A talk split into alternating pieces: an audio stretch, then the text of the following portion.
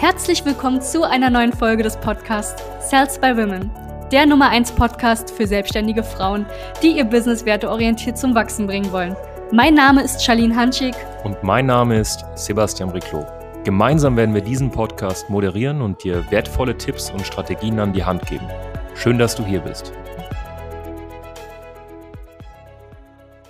Hallo und herzlich willkommen zu dieser neuen Podcast-Folge. Mein Name ist Sebastian Riclot von Salts by Women und es geht heute um ein Thema, was ich vor kurzem erst mit einer Klientin von uns besprochen habe. So. Ähm, wir haben eine Klientin von uns, äh, ganz normal Geschäftsinhaberin, Geschäftsführerin einer GmbH ähm, mit Mitarbeitern. Und ähm, die erste Sache, die wir natürlich machen, wenn wir mit jemandem zusammenarbeiten, ist zu gucken, aus was besteht dein Alltag, wo sind die Flaschenhälse in deinem Geschäft, warum läuft das Geschäft nicht so, wie du es möchtest. Und ähm, dann mache ich am Anfang auch immer nichts anderes, als erstmal zu gucken, wie, wie schaut denn so eine typische Woche bei dir aus. Ne? Dokumentier mal bitte wirklich dein jeden Tag über eine Woche. So. Ne? Und dann wird das erstmal gemacht und dann finden wir erstmal heraus, ähm, ob die Geschäftsführerin überhaupt die richtigen Dinge tut oder ob es daran liegt, dass sie die richtigen Dinge falsch tut. Es gibt ja zwei Möglichkeiten. Entweder du machst einfach per se die falschen Dinge oder du machst die richtigen Dinge, aber du machst sie falsch. Ich hoffe, du verstehst das. Zum Beispiel, wenn du als Geschäftsführerin jetzt ähm, Werbeanzeigen schaltest, ist, ist gut, ja, ist schön, dass du das machst, ähm, dass du dich auf Marketing und Sales konzentrierst. Ähm, jetzt ist halt die Frage, machst du es richtig? So, wenn du es falsch machst, kann das ein Flaschenhals sein. Es kann aber auch sein, dass du als Geschäftsführerin dich überhaupt nicht mit dem Thema Vertrieb und Marketing auseinandersetzt und den ganzen Tag nichts anderes machst als Buchhaltung und unter anderem zum Beispiel auch die Büroräume ähm, zu putzen. Ja, kann auch sein. Und da liegt es dann nicht daran, dass du die richtigen Sachen falsch machst, sondern du machst generell die falschen Sachen. Und das ist eigentlich auch so das Thema von dieser Podcast-Folge. Schau mal, wenn du ähm, ja, selbstständig bist. Okay, du bist eine selbstständige Frau. Du brauchst gar keine Mitarbeiter. Du musst auch nicht irgendwie eine GmbH haben. Du kannst einfach selbstständig sein. Dann ist es ganz, ganz wichtig, dass du schnellstmöglich an den Punkt kommst, wo du nicht mehr Mädchen für alles bist. So, es gibt in jedem Geschäft jetzt sage ich mal so vier Hauptdinge. Ja, können auch fünf sein, je nachdem wie groß dein Unternehmen ist. Aber Punkt Nummer eins ist Sales. Okay, also Verkauf. Punkt Nummer zwei ist das Thema ähm, Marketing. Ja, also Anfragen generieren, damit wir überhaupt verkaufen können.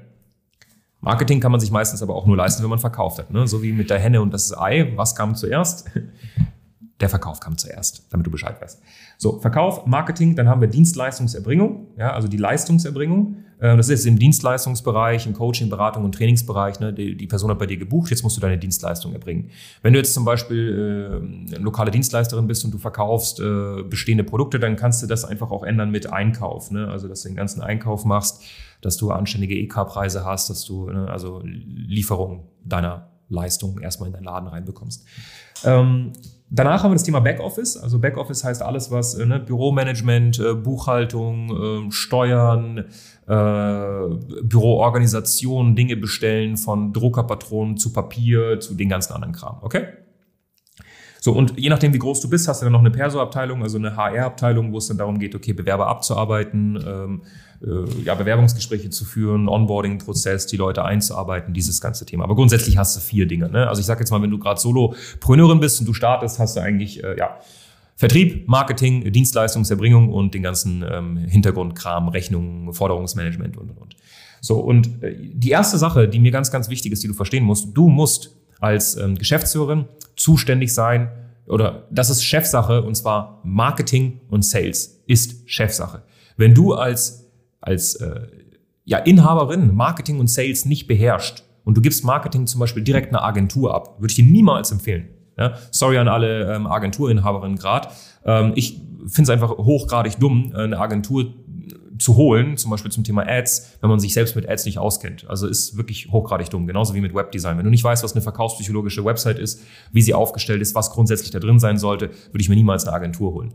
So, ähm, und das Thema Sales. Wenn du Sales nicht meisterst, wenn du denkst, okay, weißt du was, ich hole mir halt irgendwie so einen High-Ticket-Closer, gibt's ja mittlerweile ganz, ganz viele da draußen, der irgendwie meine ganzen, meine ganzen Leads abarbeitet, dann ist das halt ebenfalls hochgradig gefährlich. Du riskierst damit, deine, ne, also wenn du jetzt zum Beispiel auch ein gutes Verdienst hast und einen guten Umsatz machst, riskierst du halt damit auch halt deinen Lebensstandard und dem deiner Kinder und, und, und. Also das ist halt nicht okay.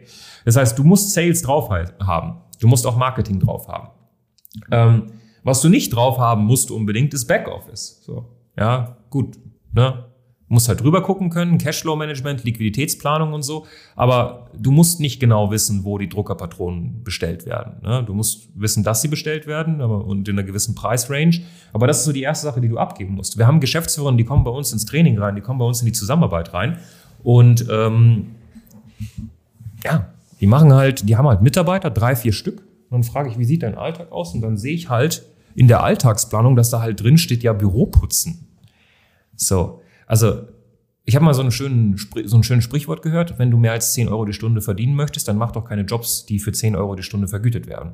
Und das hat überhaupt nichts Oberfl Ober, also Arrogantes oder so, aber deine Zeit als Geschäftsführerin, also es ist halt, du gefährdest deine Mitarbeiter damit, dass du das Büro putzt, statt dass du jemanden einen neuen Job gibst, der das sehr gerne macht. Es gibt tatsächlich Menschen, die das sehr gerne machen. Ja, unsere, ähm, unsere Bürohilfe zum Beispiel, die macht das auch unfassbar gerne. Ich habe dir heute Blumen geschenkt, die war unfassbar happy. Das ist eine super, super tolle Frau. Die macht das bei uns, die ist super cool und die ist auch mega glücklich damit tatsächlich. Weißt du? Und du gefährdest dann den Job deiner Mitarbeiter, wenn du dich nicht für Sales und Marketing aufopferst, sondern du opferst dich für irgendwie Büromanagement. Du bist so Tante für alles. Das geht nicht. Das ist hochriskant.